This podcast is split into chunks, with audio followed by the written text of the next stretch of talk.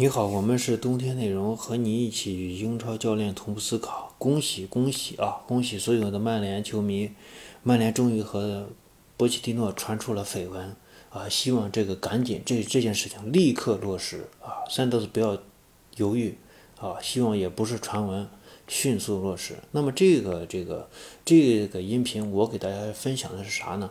分享的是关于穆里尼奥的一个言论，就是。我对曼联是有感情的啊，如何理解？是讽刺挖苦呢，还是说风凉话呢？我告诉你，穆里尼奥确实是对曼联是有感情的。我从这么几个方面给大家说一下我自己的想法。首先，第一点是啥？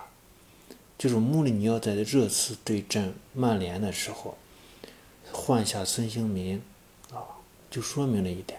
他对曼联有感情，他不想这么难堪，他不想让曼联这么难堪，啊，为啥呢？如果而且这个热刺换下孙兴民的时候，孙兴民很不高兴，因为就当时曼联的这个战斗战力，我我告诉你，只要孙兴民在在场上十分钟进一个球，绰绰有余。曼联是在七十分钟中把这个。热热刺的这个孙兴民换下来的，也就是说，至少还能进两个球，这两个球大概率孙兴民都会染指，啊，孙兴民不是助攻就可能是进球的人，那么孙兴民如果再进一个球的话，那就是帽子戏法，所以孙兴民特别想在场上，然后穆里尼奥把他换下来，换下来，而且我们可以肯定的是，现在在打门得分上。孙兴民如果在这个热刺说第二，没有人敢说敢说第一，啊，没有人敢说第一，所以为什么要把他换下来？就是降低他降低他的这个打门的机会，不允不想让曼联那么难看。但是最后曼联确实是防守差的一塌糊涂，啊，差的一塌糊涂，不是一般的，就是。就是曼联他的这种体系啊，你如果前场都没有压迫，没有限制对方的威胁传球，那你后场其实是很难防的啊，很难防的。嗯，我们这个战术我就不说了啊，已经说的挺多了。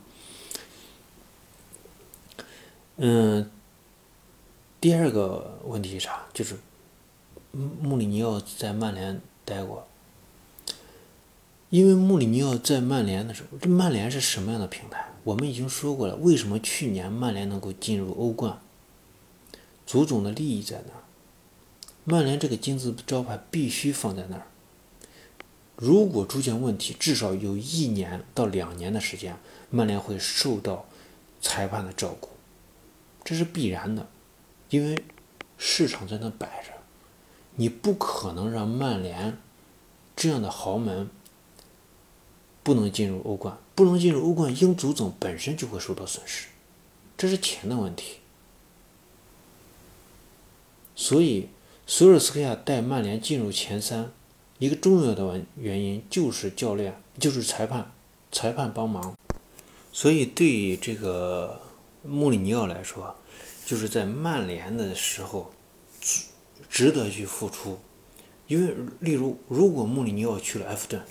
埃弗顿就不值得他付出的，他也不会去选择埃弗顿的，因为就是在穆里尼奥这种，在瓜迪奥拉的这个扎叔，在波切蒂诺这种教练的这个心里，就是他已经能看到那种冠军的那个层面啊，所以他不会去接手这个中下游球队的。曼联这个平台是非常值得大家，值得所有的教教练去参与的，因为他的平台够好，他的人脉够好，他的资金足够，他就差冠军。就差一个专业的人来去完成冠军，那么这个专业人来肯定是有具有极大的野心，他不是简单当教练来，他是一个可能会实现我们就是人在足球这个行业把不可能变成可能这种，他会创造更多的这种利益在里面啊，甚至直直问我们这个人性啊等等这个性格。这个体验都是值得研究，甚至对一些文化都是有影响的。其实他需要的是这样的这种刺激，这种胜利的刺激。所以曼，你我们看到这个当时穆里尼奥在曼联的时候，加班就是就是像那个谁说的，像那个范加尔，为什么我前面头像我用的是范加尔？就在范加尔的这个眼里，似乎在曼联工作没有什么休息不休息的问题啊，周六周日可能都不一定休息啊，这属于这样一个层面，他对这个就是野心非常大。那么，如果一个人把自己的这个那一段时间的生活内容完全放在了曼联，啊，完全为了一个俱乐部。或者你可以说夹杂了大大量自己的野心，为了一个俱乐部俱乐部成绩的成长，其实，其实我们的生命到底是啥？其实不过就是一段时间。那么其实那段时间你在生命的那那那段时间你的内容生活内容到底是啥？就是为了曼联的这种发展。那你觉得这样这种朝夕相处，不断的这种努力？我能我能不怀念这段岁月吗？这段岁月其实沉积下来，也就是你和曼联之间的关系啊。你你去考，你去想一下，我们是怎么爱上自己的主队的？不就是一一段岁月吗？不就是我在在我这个懵懂的时候，突然碰到了一个西班牙人，碰到了一个利物浦，碰到了一个热刺，碰到了一个切尔西。然后我对那段时间我非常的享受，然后就一下在我的这个潜意识里面占据了我的所有，然后顺着我的成长，不断的看着他，其实也是对自己这种对自己的一种认识，对吧？穆里尼奥虽然在曼联待的短，但是他非常享受那段时间，甚至那段时间给他给他后期执教热刺都带来了大量的这种经验。和大量的这种教训吧，对不对？所以那是一个非常好的一个时间段，可能就是这种好，不一定说我一定要拿到冠军，我一定要怎么怎么样。这种提升，有时候不是像那些有的那个二货，只是线性的目线性的标签才能体现出来，例如冠军啊，例如什么。对不对？在这块儿啊，就这个就是，所以我觉得像穆里尼奥说我对曼联是有感情，是非常值得去理解的啊，非常值得去理解。他说的是实话。那么有的人，你看，呃，我就是吐槽一下，有的大 V 啊，说什么？哎，你看索尔斯克亚能拿到第三了啊？对，上一个赛季对嗯切尔西啊、利物浦啊、曼城啊，他们都是双杀呀。你知道这叫啥？这叫线性逻辑。我只看结果，是吧？好，如果你对索尔斯克亚是线性逻辑，那么你要对你要评判穆里尼奥是也必须采用线性逻辑。那穆里尼奥拿到联赛第二，穆里尼奥拿到，哎一两个冠军，虽然是鸟不拉屎的冠军，拿到冠军，这怎么说呢？对不对？这怎么说呢？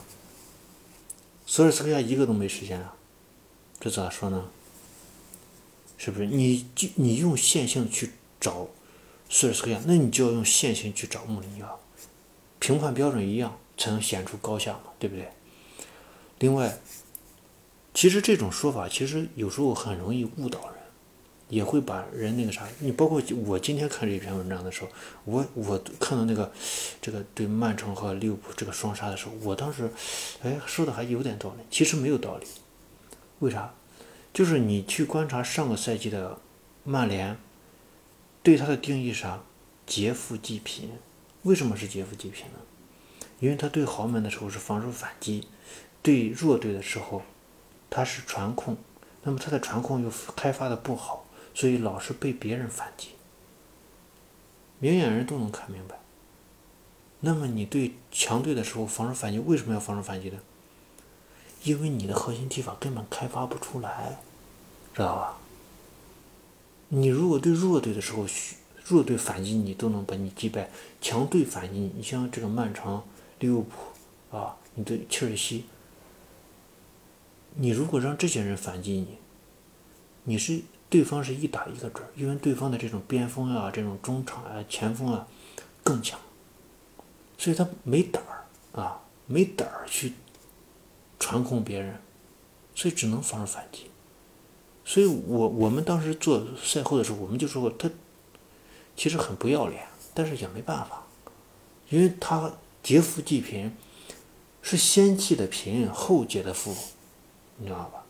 是他妈被弱队打得他屁滚尿流的时候，下一场队没胆儿敢，没胆儿做传控了，知道吧？这说明那个啥？说明这个教练在开发了一个多赛季以后，自己的核心战术依然是狗屁不通，啊，狗屁不通。所以这样的情况下，只能说明一点嘛，挪超水平嘛，还有啥说的？索尔克亚立刻下课。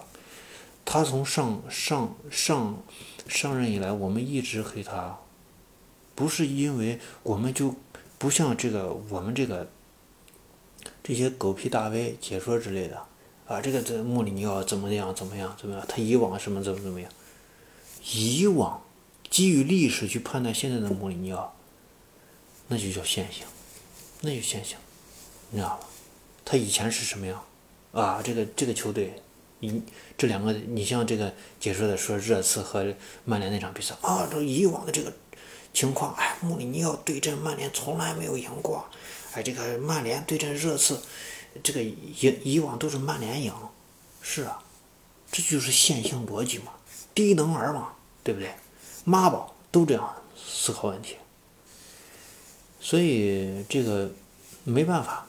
你你你要搞清楚一点啥？我我我给大家提供一个逻辑啊，就是赢，也要明白自己为什么赢，自己把什么什么什么事情干好了，也要知道为什么我把这件事情干好了。你像曼联，你像我们为什么质疑这个索尔斯克亚来的第一场比赛，就是你赢是因为啥呢？是因为你的整体球员能力比较强。那么你为什么失球呢？从那场比赛就能看出来，曼联的防守大量使用球员的这种体力，这是不对，这不是一个豪门啊！你对阵其他，你对阵一个卡迪夫城都那屌样，你要对阵这个曼曼城，那不给你打穿了吗？后来我们当出现大量的问题，九轮以后立刻就开始疲软嘛，对不对？这些东西都不是说是你不要看你看到了什。你要考虑清楚，你看到的是这些东西是为什么发生的？你要把这搞清楚，不是在那啊，就是这个曼联和这个热刺，热刺从来没赢过，从来没赢过，那那就说明啥？说明他历史上没有赢过，能决定这场比赛他就赢不了吗？那这个世这个世界不是变成一种定式的线性的这种逻辑了吗？那还有什么可能？你活着还有啥意义啊？对不对？我们是冬天内容，和你一起杨超教练同步思考，谢谢。